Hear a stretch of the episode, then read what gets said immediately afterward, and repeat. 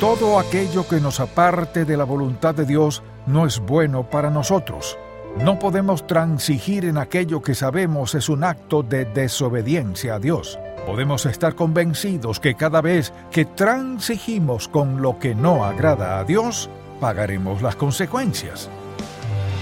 Bienvenido a En Contacto, el Ministerio de Enseñanza Bíblica del Dr. Charles Stanley. Es muy probable que todos estemos familiarizados con el mito griego de la caja de Pandora. Mientras mantengamos cerrada la caja de la transigencia, estaremos a salvo. Pero si nos aventuramos a ver lo que contiene, descubriremos sus consecuencias. Escuchemos la segunda parte del mensaje, la mina terrestre de la transigencia.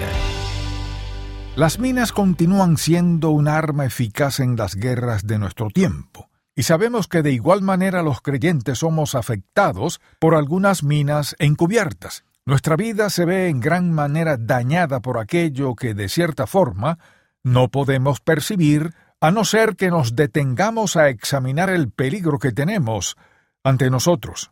Una de las minas que puede llegar a dañarnos en gran manera en nuestra vida cristiana es la mina terrestre de la transigencia. Por ejemplo, podemos transigir en algunos aspectos de nuestra vida. Si vamos a comer con algún amigo a un restaurante, puede que prefiramos ir a un lugar donde sirven carne, mientras que nuestro amigo prefiere el pollo. Puede que podamos llegar a un acuerdo e ir a un lugar donde ofrezcan pescado y los dos transigir en relación con lo que deseábamos comer. Sin embargo, existen otros aspectos en nuestra vida en los que nunca debemos transigir. Todo aquello que nos aparte o nos despide de la voluntad que Dios ha trazado para nuestra vida no es bueno para nosotros. No podemos ser transigente en aquello que sabemos es visto por nuestro Señor como una desobediencia. Y podemos estar convencidos de que cada vez que seamos transigentes con lo que no es del agrado de Dios, no solo pagaremos las consecuencias, sino que seremos derrotados por la maldad. Hay muchas, muchas áreas en las que una persona se ve tentado a transigir, y eso lo vemos, por ejemplo, en la naturaleza misma de la transigencia. ¿Cómo funciona? La transigencia funciona de esta manera. En primer lugar, alguien le pedirá que haga algo que realmente no es tan terriblemente malo. Al menos no lo es de acuerdo con la opinión que el mundo tiene en relación con ese aspecto. Algunos pueden pensar que su pequeño trago no le hará nada malo a nadie, pero sabemos hacia dónde nos lleva ese camino. Conocemos a muchos que hoy son adictos a las bebidas alcohólicas, los cuales comenzaron precisamente de esta manera, con un pequeño trago. Esta es la forma en que empieza toda transigencia, solo dando un pequeño paso al otro lado de la línea. Usted tiene una línea, sabe lo que es correcto, por ejemplo, si le preguntara, ¿tiene normas en su vida? ¿Tiene convicciones básicas, principios por los cuales se guía? Usted seguramente tiene algunos principios. Nuestros principios deben estar basados en la palabra de Dios. Una persona sin principios es peligrosa. Aquellos que no tienen normas bíblicas son peligrosos porque para una persona sin normas morales vale todo, sea lo que sea que quiera hacer, donde quiera hacerlo, a quienes quiera hacerlo y cuando quiera hacerlo. Usted no quiere vivir en una sociedad así. Una de las peores y más poderosas transigencias es la que insensibiliza las convicciones y la conciencia. Y una conciencia insensible es muy, muy peligrosa. Muchas personas comienzan con algo muy pequeño y en poco tiempo se dañan a sí mismas. Dios quiere que caminemos obedientemente delante de Él para nuestra propia protección. Por ejemplo, cuando alguien empieza a contar chistes de doble sentido donde trabaja o estudia o en su lugar de residencia, puede que usted piense que escuchar esos chistes no es algo tan malo. ¿En qué ha transigido? En haberse quedado callado ante esa persona para escucharle decir algo que no es del agrado de nuestro Señor. El hecho de que usted no participe no le hace menos que ellos, por el contrario, le hace más fuerte.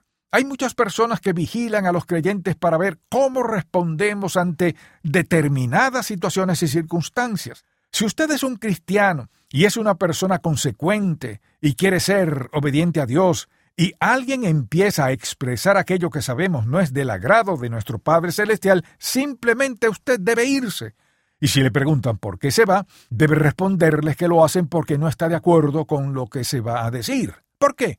Porque pertenece a Jesucristo y al decir eso estará también testificando de su fe ante los que aún no conocen que Jesús es el único camino para ser salvo. Y saben, eso sería el final de esa conversación, y probablemente de cualquier otra porque nadie le va a preguntar nada más por la sencilla razón de que van a decir que usted no se agrada de esa clase de conversaciones. Así que lo que tiene que decidir es esto. ¿A quién va a complacer? Y cuando pienso en este tema y en cómo las personas se involucran en aquello que para el mundo no es malo, pero que sabemos es pecado, me pregunto por qué transigen. ¿Saben una de las razones principales por las cuales las personas transigen? por el miedo al rechazo. Piensan que van a ser rechazados si no hacen todo aquello que se espera de ellos. Así que cada vez que se sienta tentado a desobedecer a Dios, debe hacerse la siguiente pregunta. ¿Qué es lo que más le importa? ¿La opinión de Dios Todopoderoso o la opinión de los hombres? Permítanme preguntarles algo. ¿Sus amigos no creyentes pueden protegerle de algo? No. ¿Qué es lo que le ofrecen? Nada. ¿Pueden darle paz, alegría, felicidad y vida eterna? No.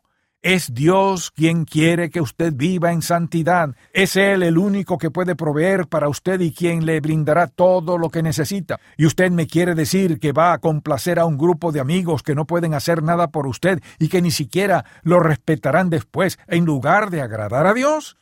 ¿No es ridículo? Eso es tener poco sentido común. Eso es ridículo. Que usted quiera agradar a alguien que no lo puede ayudar y que lo va a criticar después. Eso es exactamente lo que hacen. Puede que no se lo digan en su propia cara, pero eso es lo que realmente piensan. La transigencia es mortal para un creyente. En ocasiones algunos transigen como miedo al rechazo, y otras veces lo hacen por el miedo que tienen al conflicto. Quizás se dan cuenta que al mantenerse firmes en sus principios podrían originar un conflicto con otros, pero no podemos dejarnos presionar por esa razón. Sabemos que la cruz de Jesús siempre ha sido un problema para muchos. Cuando nosotros vivimos una vida santa, vamos a ser aceptados por algunos, pero de hecho, nuestra sola presencia va a crear conflicto en otras personas. Y puede que para algunos parezca haber cierta contradicción en vivir de esa manera y decir que somos cristianos, pero no es así. Todo lo contrario. Si vivimos en santidad, usted va a causar algunos problemas a la gente. ¿Por qué? Porque no quieren vivir en santidad. Entonces usted es la causa del conflicto. Ninguno de nosotros realmente cree esto. ¿Usted cree en la paz a cualquier precio? Si usted cree en la paz a cualquier precio, usted está en problemas.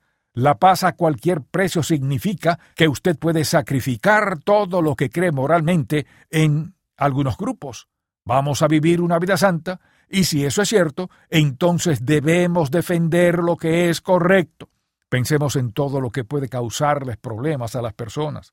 Una gran cantidad de personas están prácticamente intimidadas. Los cristianos pueden ser intimidados por otras personas que no quieren vivir una vida santa, y quizás con el fin de llevarse bien, o podría decirse, para seguir la corriente o mantenerse en el grupo, están dispuestos a desobedecer a Dios. Eso no tiene justificación. Si sus amigos son la clase de amigos que siempre quieren comprometer sus convicciones para ir con ellos o hacer o decir lo que sea, usted tiene el tipo equivocado de amigos. Algunos temen mantenerse firmes en sus creencias, pues piensan que al hacerlo sus finanzas se verán afectadas. Pero permítanme hacerles una pregunta. Este Dios, cuyo nombre es Jehová, que es dueño de todas las cosas, que lo controla todo. ¿Usted no cree y no sabe que es capaz de multiplicar todo lo que supuestamente va a perder si no hace lo que le dicen? Por supuesto. Como ve, usted no puede escuchar al mundo. No se pueden escuchar las mentiras y el engaño del mundo por la sencilla razón de que no conocen al Dios que nosotros servimos. Ellos no saben quién es aquel al que seguimos y por quien vivimos. Por lo tanto, no puede darse el lujo de dejar que la necesidad de aceptación y todas estas cosas le venzan sucesivamente. Otros pueden pensar que la verdadera razón por la que realmente han transigido es porque están dispuestos a pagar cualquier precio que fuera necesario con tal de obtener la que tanto anhelan. No se dan cuenta del alto precio que tendrán que pagar al cometer ese terrible error de no mantenerse firmes en sus creencias. No piense que el mundo le va a incitar a que desobedezca a Dios abiertamente, sino que, como ya dijimos anteriormente, le invitará a desviarse de sus caminos un paso a la vez. Aquellos que no creen en el Señor nos invitarán a pecar de una manera sutil, pero al dejarnos llevar por esto, estaremos violando los preceptos que nuestro Padre Celestial nos ha dado. Ahora, ¿cuáles son las consecuencias de la desobediencia? Una de las consecuencias de la transigencia es algo no visible es la decepción que hay en ella, que no es visible, quiere decir que todavía usted tiene los mismos amigos a su alrededor, pero ya no tiene una relación íntima con Dios. Si su relación con Dios está un poco nublada, algo turbia, y comienza a oscurecerse, es porque ha elegido ser desobediente a Dios. No se puede vivir en pecado y tener una relación íntima con Dios. Sencillamente esto es imposible de lograr. Y esto sería lo último que deseamos perder en nuestra vida, la comunión que hoy tenemos con nuestro Padre Celestial.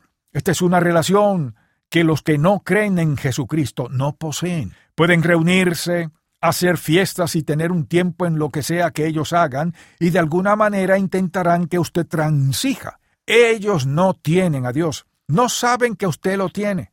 Y la razón por la que se regocijan en esas actividades todo el tiempo y quieren hacer eso y mucho más para buscar más y más placer es porque desean llenar el vacío que tienen en su corazón. Pero nosotros los creyentes estamos completos, pues Jesucristo ha llenado ese vacío que antes teníamos, así que no debemos ceder ante sus insinuaciones. Tratarán de que nos llenemos de algo que piensan que satisface. No saben que usted ya está lleno. ¿Qué le dijo Jesús a la mujer en el pozo? Le declaró que le daría de beber del agua viva. Le dijo, te daré de un agua que viene de la fuente de agua que es para vida eterna. Voy a llenarte y satisfacerte.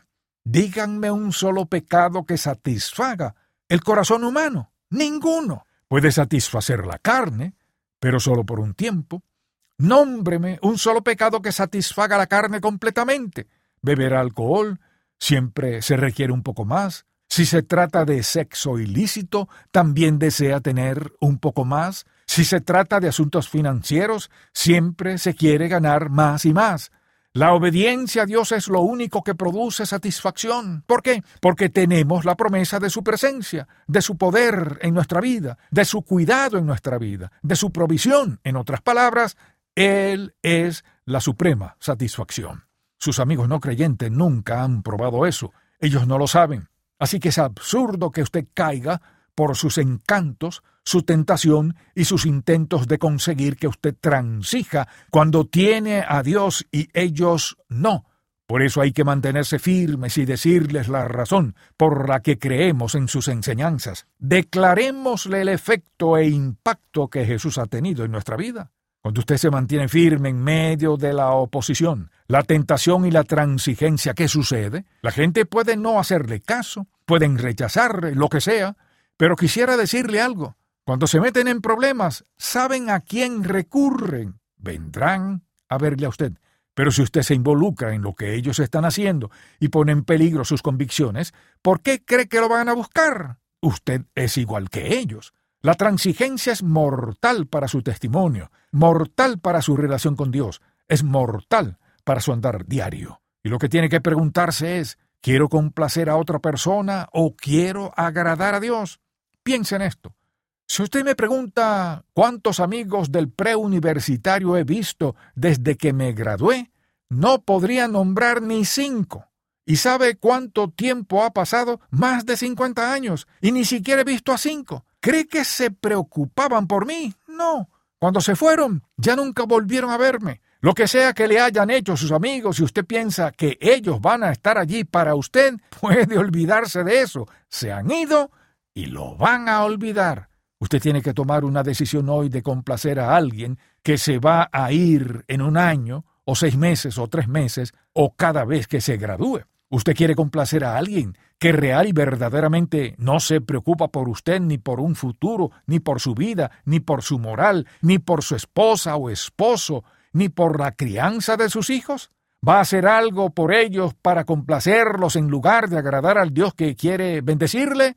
Es la mayor tontería del mundo. No tenemos por qué vivir de esa manera. Y quizás usted se pregunte lo siguiente. ¿Cómo puedo evitar a los que me incitan a hacer lo malo?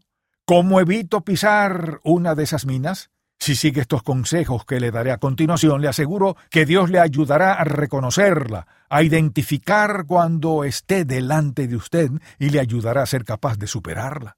En primer lugar, debemos hacer de la palabra de Dios la norma de nuestra conducta. ¿Quiere evitar pisar la mina terrestre de la transigencia? Usted debe hacer de la palabra de Dios su norma de conducta. No hay otro libro que usted pueda elegir que abarque tantos temas. La Biblia se refiere a cada situación, a cada circunstancia de la vida. Todo está contenido aquí en la palabra de Dios.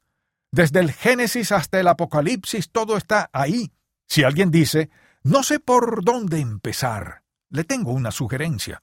Lea los diez mandamientos en Éxodo capítulo 20. ¿Tiene que convertirse esto en nuestra norma de conducta? Solo comience leyéndolos.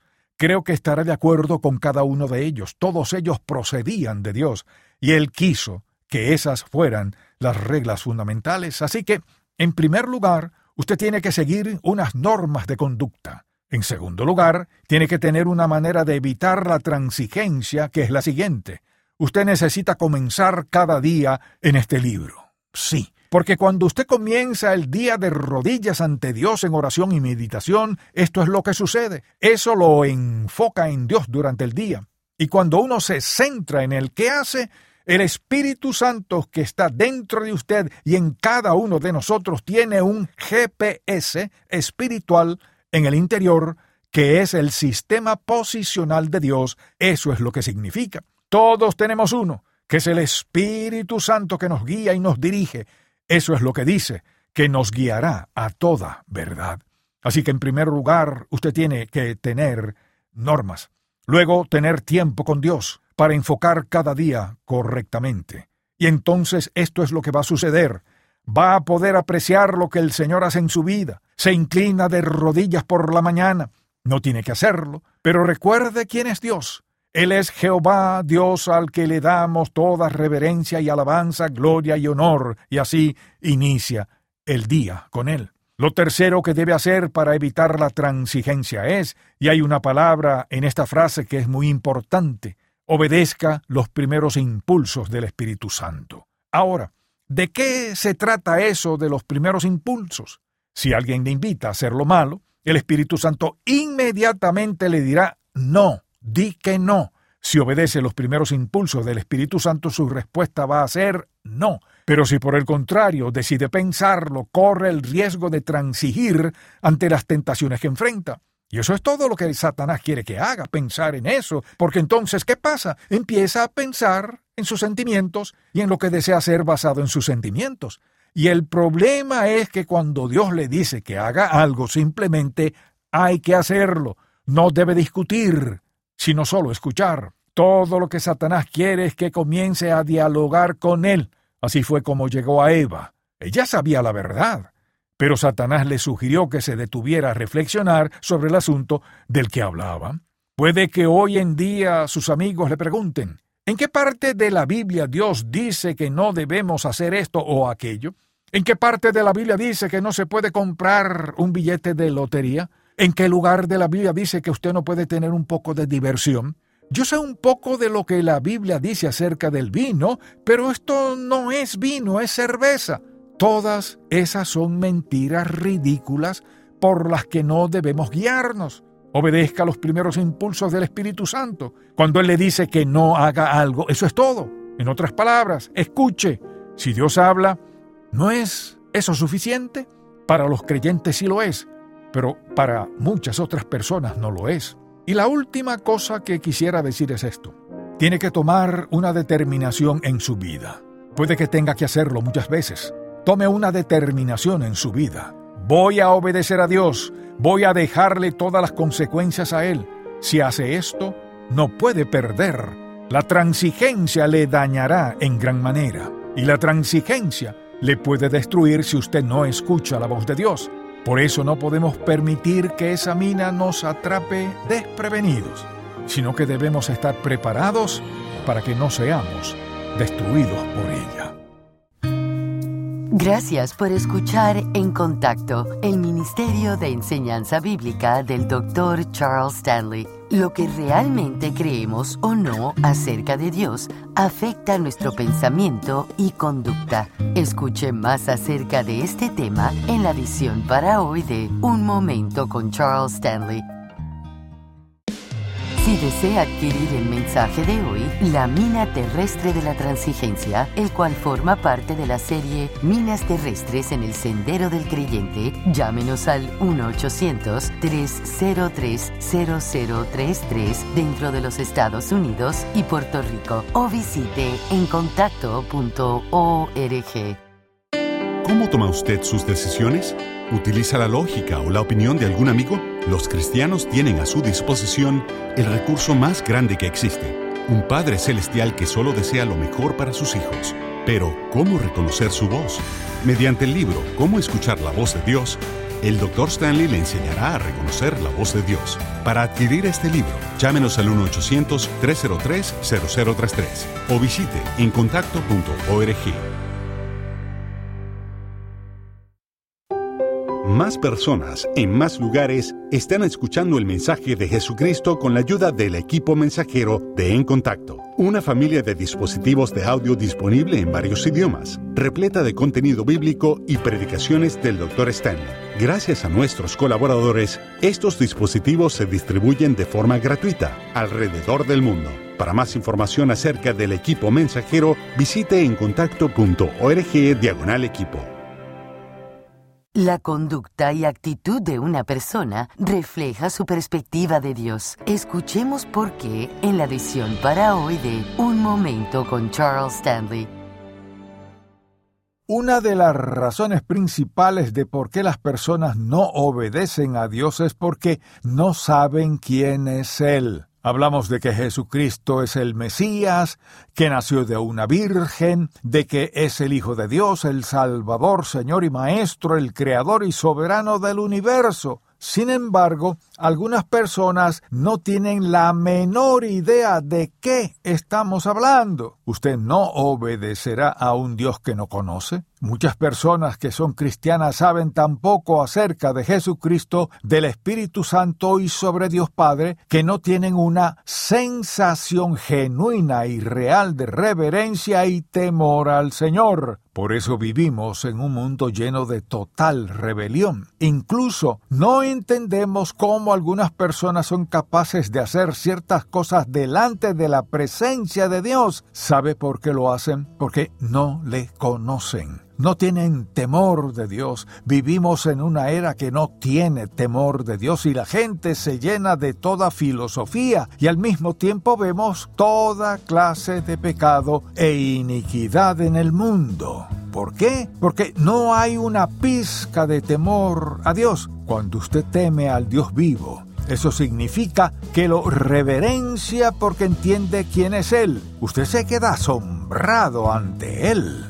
Si el mensaje de hoy ha impactado su vida, visite encontacto.org y aprenda más de las enseñanzas del Dr. Stanley. Mañana el Dr. Stanley continúa con la serie Minas terrestres en el sendero del creyente y enseña cómo identificar y evitar estas minas en nuestra vida. Espero que pueda sintonizarnos para más de En Contacto, el Ministerio de Enseñanza Bíblica del Dr. Charles Stanley.